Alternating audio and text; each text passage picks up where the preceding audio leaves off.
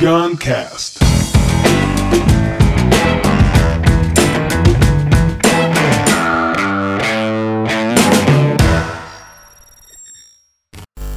É o fim do mundo. É o fim do mundo. É o fim do mundo, meu filho. É o fim do mundo. Ai, meu Deus, é o fim do mundo. Não tem mais jeito o mundo. É, eu li agora o livro da novo livro da Paula Abreu, Buda dançando no boate.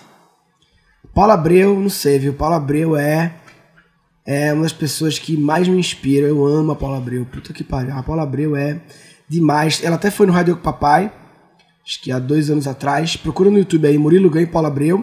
E olha, Rádio com Papai 2019, confirmado, 8 e 9 de novembro, no Expo São Paulo Imigrantes, aquele lugar onde rola Campus Party e tal. Na verdade, o Rádio Papai ele vai estar tá dentro de um mega evento chamado WTM, Welcome Tomorrow. O WTM vai de 6 a 10, semana toda. E o Rádio Papai, que é a parte nossa, é, vai estar tá dentro, vai ser 8 e 9. Mas se puder chegar a 7 e tal, Daqui a pouco eu te abro inscrições, mas já bota na agenda agora, eu vou te falar, viu? Esse ano o bagulho vai ser louco. Louco, assim. Louco, tipo, louco. Vai ser. Sério, é, realmente agora a gente tá começando a entrar num jogo de fazer. Eu vivo o mundo dos eventos muito e fico sempre pensando, putz, evento não pode ser assim. Eu fico pensando que evento parece que é a última indústria que vai mudar. Os eventos vão passar a vida toda mandando as outros mercados mudar. Eles vão ficar por último. Tem um evento falando do futuro da agricultura, o um evento falando do futuro do marketing digital, o futuro do não sei o que, do mercado financeiro. E os eventos? E o futuro dos eventos? Como é que vai ser? Vai ficar igual? Depois todo mundo mudar, aí ao invés de vocês. Não, irmão. Os eventos não podem ficar assim, porque eles são iguais desde sempre. Né? Mas enfim, fecha parênteses.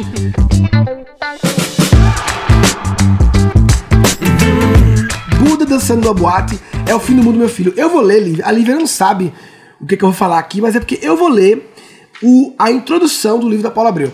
Surpresa. Ela fala assim, ó. Na televisão, notícia de tiroteio em algum lugar do interior dos Estados Unidos. Acaba entrando na escola, sai dando tiro pra tudo que é lado, sem motivo aparente, e final se mata. Do canto da sala, sua mãe diz: No meu tempo não existia isso. Já a avó murmura, balançando a cabeça: O mundo tá acabando mesmo. Quem nunca ouviu essa frase da avó do tio da, da mãe? E cá entre nós, se você já passou dos 25, talvez até mesmo tenha observado um belo dia, com um pequeno choque, a mesma frase pulando para fora da sua própria boca, sem você sentir. E talvez tenha sido nesse dia que você se deu conta de que estava ficando velho adulto. Apesar dos crimes malucos, tsunamis, terremotos, terrorismo, Trump presidente, corrupção, vamos começar esse livro com a boa notícia. Não, não é o fim do mundo, mas é sim o recomeço do mundo. O mundo que nós conhecemos está mudando e cá entre nós já não era, já não era tempo. Estamos saindo de uma época esquisita, que alguns chamam de Era de Peixes. Olha que explicação ela deu para é, esse momento. Era de peixe em que a gente precisava de intermediários para tudo. Para chegar em Deus, aquele senhor barbudo sentado no trono em cima de uma nuvem, por exemplo, precisávamos passar pelo padre, cardeal, bispo, papa, um monte de anjos e santos, como se Deus fosse um tipo de popstar cheio de grupos de seguranças o tempo todo protegendo da gente. Para chegar no conhecimento ou aprender qualquer coisa, a gente precisava ir para a escola, faculdade, fazer pós-graduação, mestrado, doutorado. Para pedir comida, a gente precisava ligar. Para pedir táxi, precisava ligar. Então, era uma era, vivíamos uma era de muitos intermediários entre as coisas.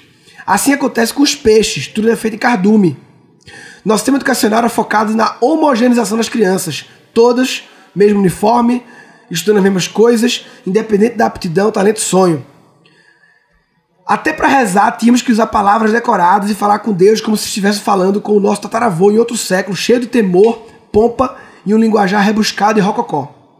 Não é que já estejamos totalmente na era de Aquário, onde vale a interdependência, onde cada um acessa o que quiser, seja Deus o conhecimento que for. Estamos na transição. Já não somos mais obrigados a comprar música, casa de veraneio e nem mesmo carros. Podemos apenas usufruir de todas essas coisas sem ter posse delas falando de carro, tá vendo, vai existir, não sei o que. Ele fala que vai viver muito tempo, blá blá blá. É o fim do mundo como conhecemos. Não é o fim do mundo, é o fim do mundo como o conhecemos. E o seu recomeço. Essas é as primeiras três páginas, mas achei muito legal essa Incrível. lógica de intermediários, né? Sim. O que tu acha disso? Ah, faz muito sentido, né? Muito sentido. Acho que a gente está num momento mesmo de empoderamento, de independência, de liberdade, né? Dos trabalhos, a forma como sempre foi feito, empresa, carreira. E agora você se abrindo para esse novo mundo onde você pode ter um milhão de profissões, fazer várias coisas diferentes, né? Só com o marketing digital, quantas novas profissões a pessoa escreve cópia, a pessoa cuida do design específico para Instagram é, é tão louco, né? É, esses intermediários é muito. E, e, assim, até por exemplo, assim, o marketing de rede. Esse é pirâmide, marketing de rede honesto, claro. Ele, no fundo, eliminou o intermediário. Porque eliminou a loja. Você vende para pessoas entre pessoas. Porque antes você fabricava um shake, sei lá, um negócio, e tinha que mandar pro varejo, uhum. pro atacado, pra distribuidora, pro CD, pro CD mandar pro varejo, para mandar pra loja do shopping para vender, aí tinha margem, e aí Sim. intermediário as pessoas é, descentraliza, né? Até é, esses movimentos com feirinhas e é, bazares, né? Muitas pessoas, não sei se também por conta da situação econômica, mas tem um movimento muito grande de independência de pequenos negócios, Sim. de valorização desses negócios locais. Profissionais liberais, é mais fácil um profissional liberal hoje em dia, né? É, Porque muito... a internet possibilita você fazer a distância. Aí vem esse negócio de nômade digital, né? Tudo isso não é uma loucura, tudo isso é uma mudança na forma da humanidade funcionar. É, e é engraçado porque até a gente mesmo precisa tomar consciência disso, né? Porque às vezes logo que eu saí da empresa para ah, vou trabalhar de casa e tudo, às vezes eu me pegava assim num sentimento, nossa, preciso trabalhar, né? Não tô trabalhando por pelo fato de estar em casa, pelo fato de não estar mais naquele modelo, né, onde você sai de casa, pega trânsito, veste uma roupa. É e aí você pensa, parece que eu não estou trabalhando, né? Tô de férias. Até a nossa cabeça precisa de uma adaptação para isso. E principalmente quando você começa a gostar do que faz, você começa a ficar achando estranho. Tá, eu tô é. gostando, é. será que tá certo isso aí? Tô feliz que... demais aqui, é, tá meio esquisito. coisa errada, tem esquisito isso aí. Isso não vai durar muito. Aí começa a não vai durar muito. Em algum momento vai dar um, vai dar um crash isso aqui, é. porque não pode ser. E acho que não só do lado de fora também, né, Murilo? Tipo, dentro as pessoas também estão começando esse movimento. Eu achei bem legal essa parte do livro falando desses intermediários para Deus, esses intermediários para o conhecimento, uhum. quantas plataformas de estudo independente é. e até a própria questão da espiritualidade, né? Sim. Dessa coisa de eu eu tô muito nesse movimento de uhum. né, por que, que eu preciso de um guru? Por que, que eu preciso ter alguém que me uhum. diz algo, né? Você pode ter inspirações, claro. mas construir o seu caminho, né? O uhum. que é verdade para você, que é muito diferente uma pessoa da outra, né? É. E assim, me parece, eu tenho uma frase que eu esqueci agora, que é do livro Curation, o livro Curation está lá embaixo, que fala que as pessoas não estão preparadas para gerenciar elas mesmas. Que tipo assim, é, é, as pessoas reclamam do chefe, né? Mas não estão preparadas para viver sem chefe. Porque esse negócio de você ser mais independente, mais livre, é, traz tanta responsabilidade, tanta autogestão, que o mundo está é, mimado, está é, uhum. Tá acostumado a ter, a, a, a, precisa ter, ter, ter babá, ter alguém dizendo, senão eu não consigo. E pessoas chegam a dizer assim, eu não consigo se não tiver tal coisa. E claro, alguns têm mais dificuldade em se autogerir, outros menos, mas todo mundo consegue melhorar a sua autogestão não é virar perfeito, é do tanto que você tá. Você pode ficar melhor. Uhum. Tanto que você tá hoje, depois de 30 anos, sem precisar de autogestão, porque te mandavam para onde você tinha que ir, e, e, e, tinha as metas da empresa, e tinha o chefe, tinha tudo, e agora você se vê no negócio, então é, você consegue sim, você só precisa desenvolver coisas novas que nos 30 anos não desenvolveu. E que vai ser maravilhoso para você, como espécie, desenvolver um pouco disso, né?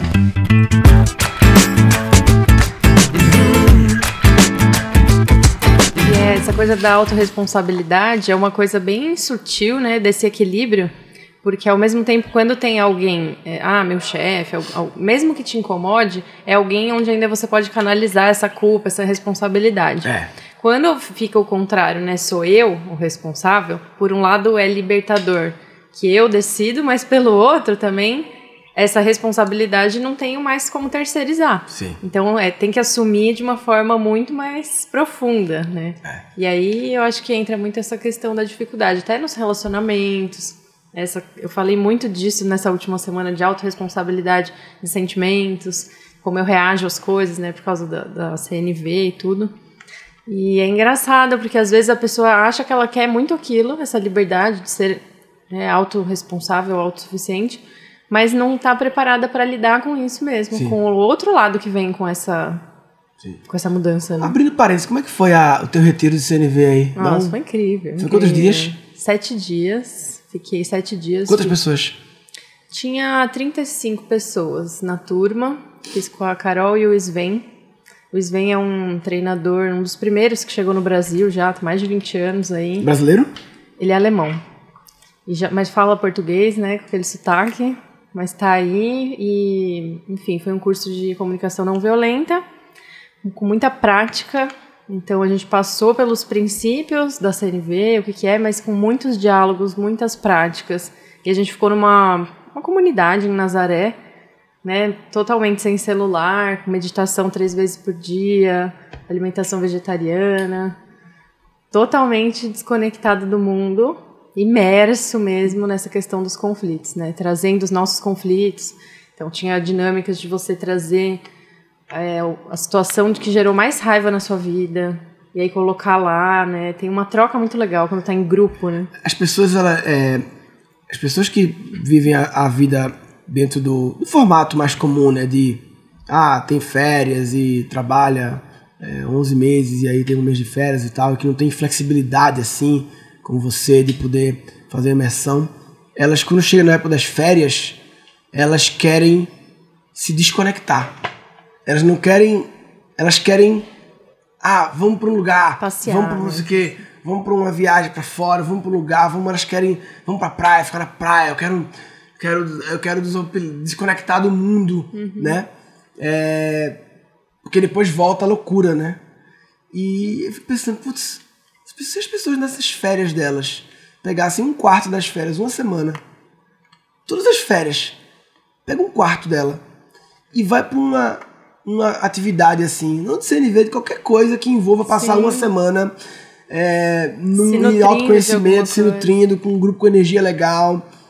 É, meditação, mesmo que você não faça, tá aí a oportunidade, sete dias, três vezes por dia, com um grupo de pessoas, tem uma grande chance de você voltar e, opa, agora entendi, né? É, ou seja, se conectando consigo mesmo, para quando voltar pro trabalho, voltar de outro jeito. E não tipo assim, 11 meses de loucura, um mês de sumir para poder aguentar mais 11 meses de loucura, fica assim para sempre. É, Fica assim para sempre. Entendeu? Eu tava pensando muito sobre isso, assim mesmo, né? Que na- nas minhas folgas eu penso em incluir coisas que, que vão me fazer crescer, assim, né? Porque como hoje eu tenho um trabalho que me nutre, que eu tô feliz com ele, eu não tenho essa necessidade. Lógico, às vezes eu quero passear e tudo. Mas eu tenho muita vontade de usar esses momentos como algo pra é, aprofundar, pra buscar mais, pra estar em contato comigo, né? Porque aí vem também um preconceito de dizer, eu vou pegar, pegar minhas férias e ficar estudando? Como assim? Que parece que eu vou pegar, gastar minhas férias para estudar. Porque aí vem o, lance de como estudar é ruim, da escola, aquele meu TED Escolas Mata Aprendizagem, você perdeu o gosto de estudar porque foi traumatizante, porque tudo, tu- muitas vezes quando tem treinamento na empresa é meio chato, é meio não sei o quê, e aí você cria um preconceito que estudar, é, eu não vou gastar minhas férias estudando, mas depende do que é, né? De que tipo de experiência é.